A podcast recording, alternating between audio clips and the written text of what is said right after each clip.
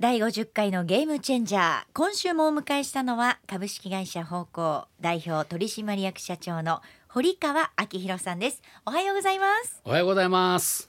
先週は株式会社方向のことについて、まあ、リーダー論であったり LED についてもお話をお伺いしましたが堀川さん日曜日の朝この時間どのように普段は過ごされてるんですか？もうあのコロナ禍でしょ、うん。もうねネットフリックス中毒。あら。今まではサーフィンにそうなんですもう冬でもね波に乗りりに行ってた方はがイカゲームっていうのを見ました。イカゲーム何話か見た。見てる。な 早い。なんかちょっとね昔のね、うん。あのアニメとかあのちょっとハマったのが、うん。ヤクザ映画。へえ人気者っていうんで人すか？気者私あの韓流のねはいはいいろいろドラマを見てハマってしまって、もう日常生活もちょっと支障をきたすぐらいになったので、長いね。今止めてる。でも本読んで、はい。えーその映画見てドラマ見てたら一日あっという間に終わりますよね。ほんまやね。でもサーフィンはもう全く行けてないんですか？それから一年に一回とか。はい。そろそろ行きたいなって。そうそうそう。まあそういうねやっぱこうリフレッシュできるような、うん。そういう環境がねやっぱりあの必要ですよね。そうですよでね。ただもうあのこう海も、はい。あの海岸も、はい。あのもうこれ2 3 0年前からあのマイクロプラスチックの問題まあよく言われますけどそうですね。もう昔はあのそんなふうには思ってなかったけどもうんなんかこうちっちゃなガラス玉みたいなものがうねんよく流れてるなこれ何かなっていうのはやっぱりもう以前からやっぱ思ってました。変えてってください。ゲームチェンジャーしてください。本当です。ねはいでその海に行く道中っていうのはご自身で運転されたり？そうですそうです。はい、その車に乗ってる時の BGM としてよく聞く音楽っていうのは？サザンかな。あーやっぱりサーファ海へ行く時はサザンかーわな。かります。車の中に CD はあるんですね。ありますね。はい。その他は昔聴いてた音楽とか昔はね。せっかくなので今日一曲お届けしたいなと。ああのまあやっぱり僕らの年代はやっぱりあのフォーク世代、そっか。みんながギターを持ち。そうなんです。陽水拓郎、はい。かぐや姫アリス。もうこういう世代なんで、はい、まあ初めてあのギターを持ってうん、弾いてやった曲が井上陽水の夢の中やなへえ。じゃあもうせっかくなので、はい。曲紹介もしてください、えお願いします。僕が？はいそうです。曲紹介。はい。では井上陽水さんの夢の中へどうぞ。そうですね。あのミーシャとかね。あミーシャも。そう僕ねあの歌のね音程がねはい。やっぱり合うんでミーシャの歌歌えるんですよ。ちょっと待ってください。私出ませんよ。だからあのえ？ちょうどまあ1オクターブ下がったところで僕が出てるんか、まあ、ちょっとよよくわかんないですけど、エブリシングも歌っちゃう。ちょうどいいたいあの感じでね、はい。歌えるんで、はい、びっくりですね。株式会社方向の社員の皆さんも社長がミーシャを歌う。それとねあの 65周年の時に、はいまあ、作ってもらった、うん。あのはい。記念ソングがあるんです。あそうですか。これがね、はい。今年、えーなんとはい。カラオケに入ったんです。すごいですね。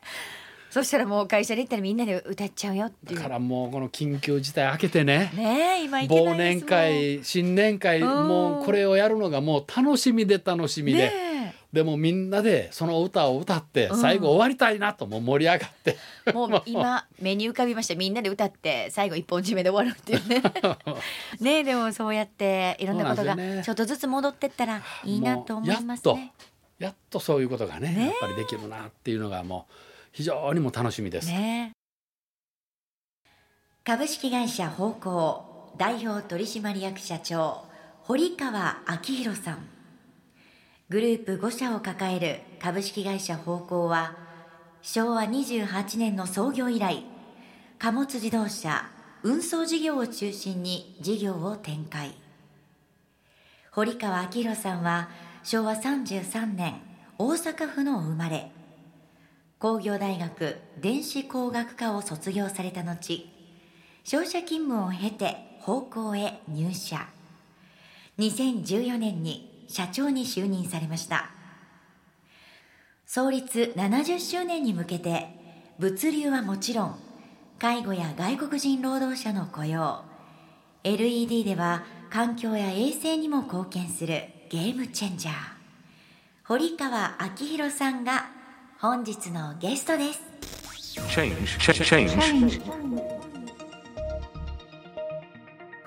先週倉庫に自動ラックシステムを導入したっていうお話をちょっと詳しく教えていただきました。あの配送の指示をもうコンピューターで管理して配送の信頼につながるこのメリットっていうのを生み出している。でいろんなことを削減できるっていうお話もしていただきましたね、はい。今どうですか？物流業界っていうのはかつてないほどの大きな転換期っていうのを迎えてますか？当にあの大きな転換期にあうん。の来てると思います。でやっぱりこう人手不足ってい。うのがもうやっぱり一番大きなあの課題でもありますし、うん。でこれ日本はこれからあのどんどん少子高齢化を迎えて、うん。でちょっと調べてきましたけども、はい。1950年はい。この時の高齢化率は4.9%で現在は1億2,500万人の人口がいて28.7%はい。で2050年には9,500万人まで減ってはい減った上で高齢化率が39.6うん。で2100年でもお4770万人まではい。人口は減って高齢化率は40.6ってこういうふうな厚生労働省のやっぱりこうちょっと資料があるんですけど、はい。あの基本的にやっぱり人数はもうどんどんこの日本減っていく、うん。で高齢化率は40%ぐらいでもうあの固定化されてくるって、はい。こういうふうな時代がこれから必ず来ます。はい。でその時にあの IoT まあいろんなそういうあのシステム化、うん。こういうようなことでの精進化も当然必要なことやと思いますしあの自動運転のトラックが、まあ、走るような時代にもなると思います。すね。ただあのまあ僕はよく言うんですけども、トラックが自動で走っても、うん。誰が荷物積むの、ああ本当ですね。誰が下ろすの？うん結局人はいりますそうね必ずやっぱり人はトラックに乗せて、運転手と違う役割の人は必ずやっぱり乗せないかんのと違うかなと。うん。でやっぱりあの積み合わせしてねあの我々でもやっぱりあのいろんなお客さんの荷物を積み合わせしてはい。配送に出ますんで例えばあの宅配の荷物でも「皆さんマンションに着きましたんで取りに来てください」うん。って行かないでしょ？い。けない。持ってきてって思いますもん。特に重たいもの。水とかね。あの大和運輸さんもはい。お3年か4年前に、うん。あの相模原で実証試験されてるんですね。であの自動運転のトラックが、うん。あー相模で走ってでそこにあの両面にあのおロッカーがいっぱいついてるんです、うん。扉が。でそこのマンションに着いたらあーメールを飛ばして、はいで着きましたよっていうメールが届くんですうんはい。ね、でバーコードを発行して、はい。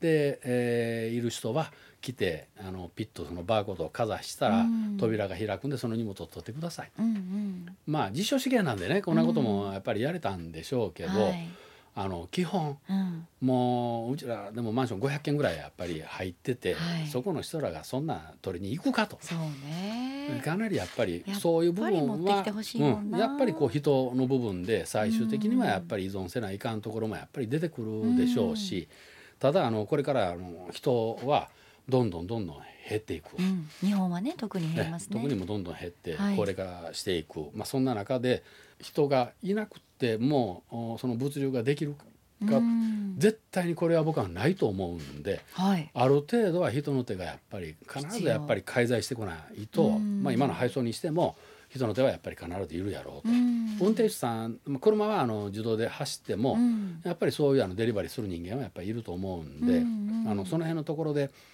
あの業界としてはね、はい。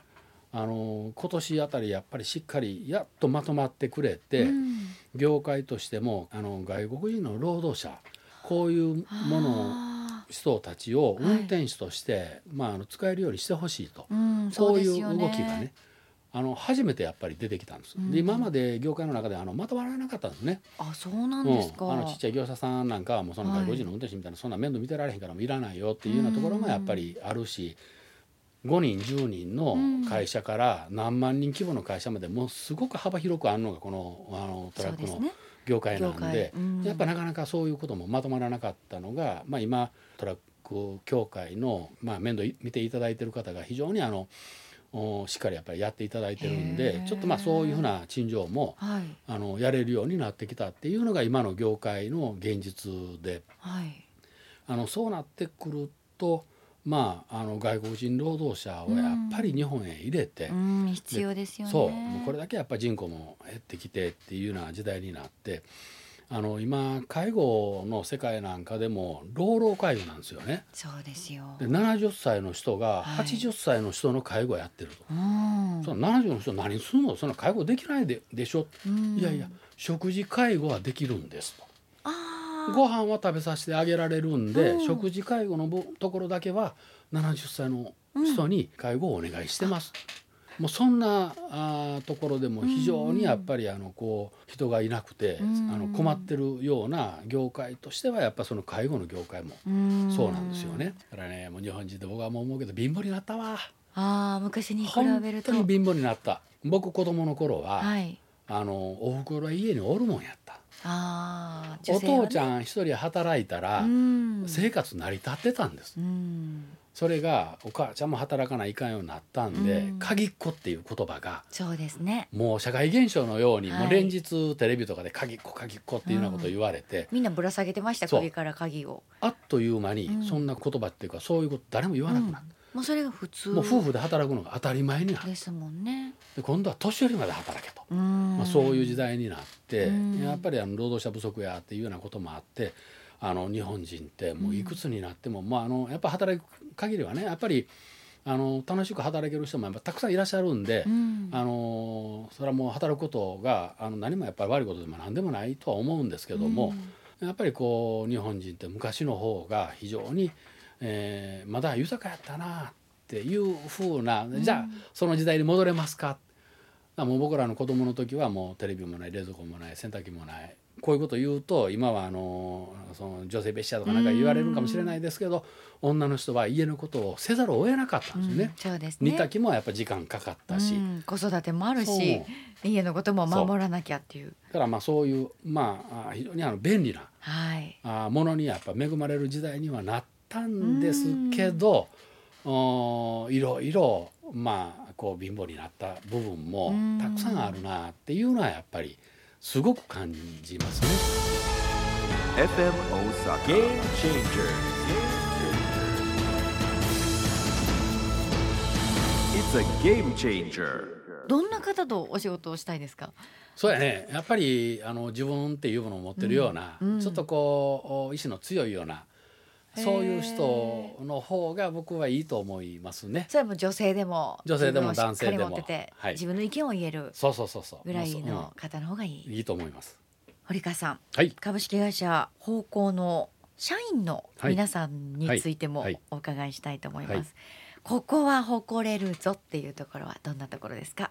うちの会社としては、うん。まあ、あのやりたいことを、まあ、思うこと、まあ、そういうふうなことがやっぱこうしっかりやってもらえるような会社でもないかなって、そんなふうには思ってます。うん。で先ほどもちょっとお話ししたあの紫外線 LED これはその担当の子が自分で考えて自分であのもう一から全部自分でやっぱりやってはい。でこんなもんやりたいと開発したい。お金出してくれ。分かったよって。もうあのそれはもうどんどんどんどんチャレンジしなさい。うん。挑戦しなさいっていうようなことであの、まあ、そういうふうな型にはめるんじゃなしに、まあ、将来性のあるようなこと賞賛のあるようなこと、まあ、そういうようなことについてはどんどんどんどんややってもらえるようなねあの環境はやっぱり作っていこうと、うん。まあ、いうようなことは考えてるところはちょっとこう誇れるかなっていうようなこともあったり今あのいる社員がい。い会社や実感してもらえるような会社づくりっていうようなことは、僕はもう必ず必要やと思います。環境磯の1万4,000番であったりとか、まあ、働きやすい職場づくりやとか、まあ、いろんなあのそういうお認証制度もあるんですけどもそれはもうどんどん今取っていってます。でね今あの会社の方で取り組んでるのが今年から今までの退職金制度とは別にはい確定給付型の会社補助のある退職金制度のスタートを今年やりました。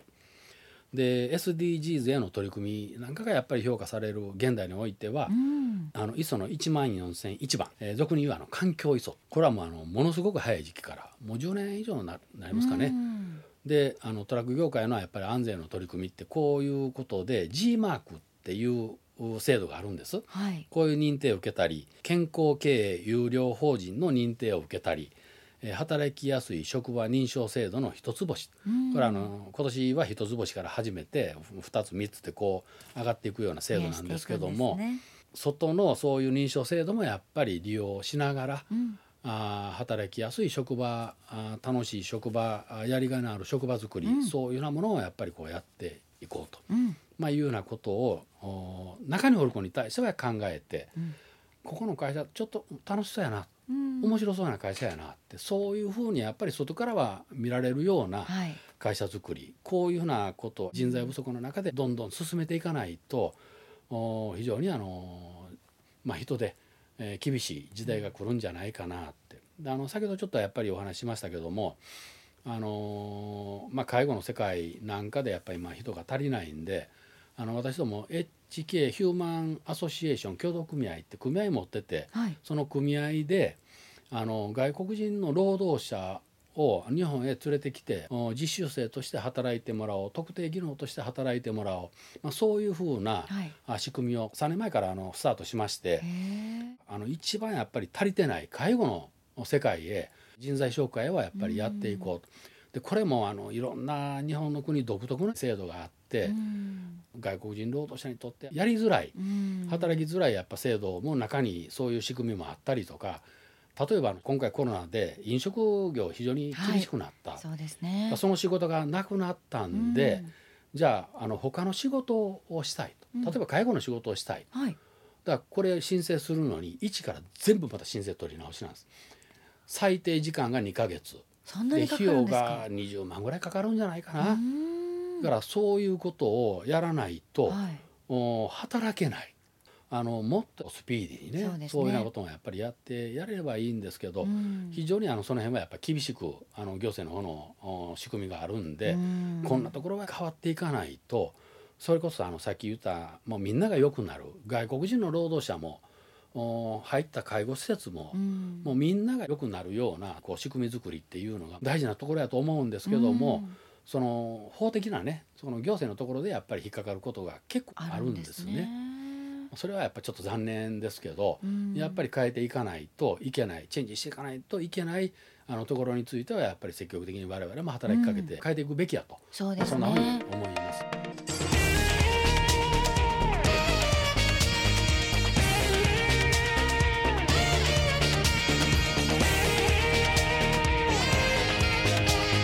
Never seen before. FM Osaka. Game Changers. FM 大阪はもう本当長きにわたって飲酒運転撲滅 SDD をもう訴え続けてるんですけども、はい。それでもまだうん。飲酒運転による事故っていうのはなくなりません、で夏に千葉県でねなんでなんていうもう本当に痛ましい事故もありました、あのドライバーの飲酒運転について堀川さんのお考えをちょっと聞かせていただけますか？そうですね。あの千葉のね夏のあのうん。本当にあの子供が悲惨な、ねえ。ね、あのあのじ事故。テレビで運送会社なんて放映されてましたけど、うん。あれは誤りなんだ。で運送会社で、はい。まあ、僕らもそうですけどもアルコールチェックは義務付けられてて、はい、えー会社へ来て乗務する前必ずここでやります、うん、それと会社へ帰ってきて、うん。もう一回アルコールチェック必ず2度やります、はい。だから修行の時仕事終わりの時、はい。からその間で酒を飲むなんてありえないことうなんです、ん、であれあのこう画像見てると白ナンバーなんですよね。運送会社じゃないんですあれ。だから運送会社からのあの規制から外れてるんで、うん。そのチェックをやってないんです。うん。緑ナンバーをあの背負うっていうことはそれだけやっぱりあの大事なことはやっぱりやってるんで、うんそれはもう全ての業者に義務付けられて、はい。やってなかったら免許取り上げられます。僕はもうやっぱ思いますけど福岡のうん。あの市の職員の方があの橋の上から親子をこう車で追突して落として、うん。でその後あの東京インターであの四国のうん。運送会社のトラックがもう後ろからドーンと突っ込んで、うん。もう悲惨なあの追突事故を起こしたりとか、その都度やっぱりこう行政がねうん。あの法律はやっぱり厳しくなっていくんですけども、あの飲酒運転だけはもう絶対にやったらいかんこと、うんあったらならんことなんでも、ちろんです。あの飲酒の状態で車に乗せるっていうことは、まああの、絶対うちはしません。でそれとあのまあ事故をねはい。あのもうなくそうっていう運動をうんもうずーっとやってきてるんで,、うん。で今年はあの貨物事故をなくそうとはい。であの非常にやっぱり一番優秀なのが札幌保護なんです。札幌。ええ。で札幌はあの本当にあの向こうの責任者もおドライバーも担当者もみんなが一生懸命やっぱりやってくれて、もう今まではあの事故が起きたらこんなことがやっぱり原因やからこういうとこ注意しなさいっていうようなことで、まあ、あの上からこうあー言われてたのをお自分たちがもうあのその事故研究会のを開催して、なんで原因があったのかどうしたらなくしていけるのかってこういうことを一生懸命今考えてやってくれてます。で札幌についてはあ9月時点でしたけど15万件、まあ、あの札幌市内だけですけども、はい。15万件の配送をして、うん。そのうち、えー何がしかの事故につながったのがはい。1件だけなんです。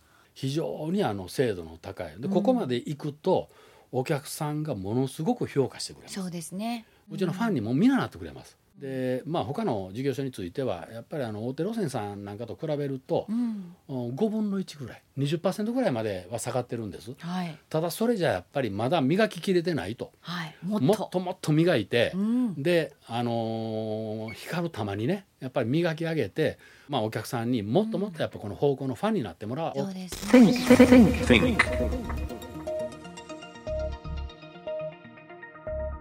2週にわたって株式会社方向代表取締役社長の堀川明宏さんと一緒に進めてまいりましたが最後にですねちょっと大きな話になるんですがこのコロナ禍でいろんなことが変わりました、えー私たち、まあ、日本人もそうですね。今こそ変わるべきこと。今こそ変わらないといけないこと。そう挑戦していかないと。挑戦。まあだからいけないこと。僕はちょっと思うんやけど、まあ、さっきも銀のスプーンの話もしましたけどあの自分たちの生活を少しやっぱり不自由であっても、うん。何をやっぱりこう大切にして、えーその生活をやっぱりしていくかっていうようなことはやっぱり考えていくような、はい。そのチェンジの時期になってるんじゃないかな。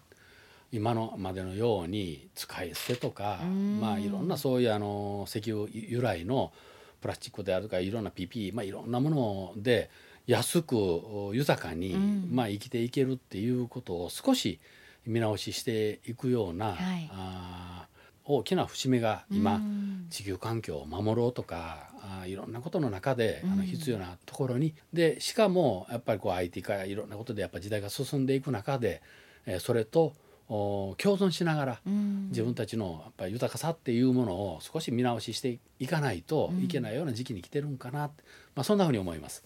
一方で私たちが今こそ守るべきこと。人間らしさかな。昔のね自然とこう共に生きるうん。人間らしさってもう今はもう自然のな中で人間だけが生きてるような、うん。まあ、僕もやっぱり海で遊ぶしうん。山でも遊ぶし、はい。そういうようなことを考えるとやっぱりそういうあのフィールドでのやっぱり人間らしさっていうのはん。保とうとすると自然はやっぱ大事なもんじゃないかなもちろんですそんなふうには感じますよね。それでは最後に堀川さんから今週もラジオを聞いてる皆さんに勇気の出る言葉をいただきたいと思います。えーそれではあの自分の好きな言葉を一つ紹介しておきます、えー自分が変われば相手が変わる。相手が変われば周りが変わる。周りが変われば環境が変わる。環境が変われば習慣が変わる。習慣が変われば生活が変わる。生活が変われば人生が変わる自分が変わればもう全て人生そのものも変わっていきますよ、あのヒンズー教のしあの経典の中にある言葉ですけども、20代の頃に巡り合って、はい。まあ非常にあの大事にしてきた言葉ですのでちょっとあうん。のご紹介だけさせていただきます。2週にわたって株式会社方向代表取締役社長堀川明宏さんにお話をお伺いしました。本当にありがとうございました。もありがとうございました。FM Osaka. Game Changer「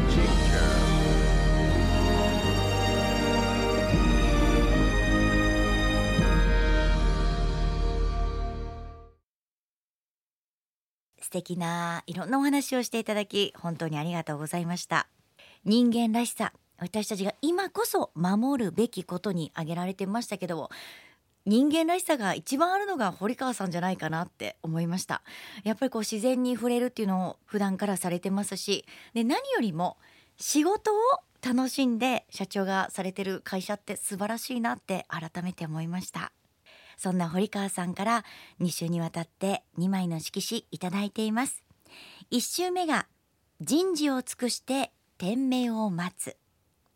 2週目が自分が変われば人生が変わる。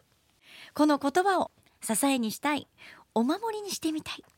そう思った方は FM 大阪のメールフォームまたはチェンジアットマーク FM 大阪 .net の方にお送りください。さて来週のゲームチェンジャーゲストはハイアールグループ日本地域 CEO と京国さんをお迎えしてお送りしていきます。ゲームチェンジャー。今日が素晴らしい1週間のための準備の一日でありますようにそして素晴らしい1週間の始まりでありますようにお相手は祝美穂子でした。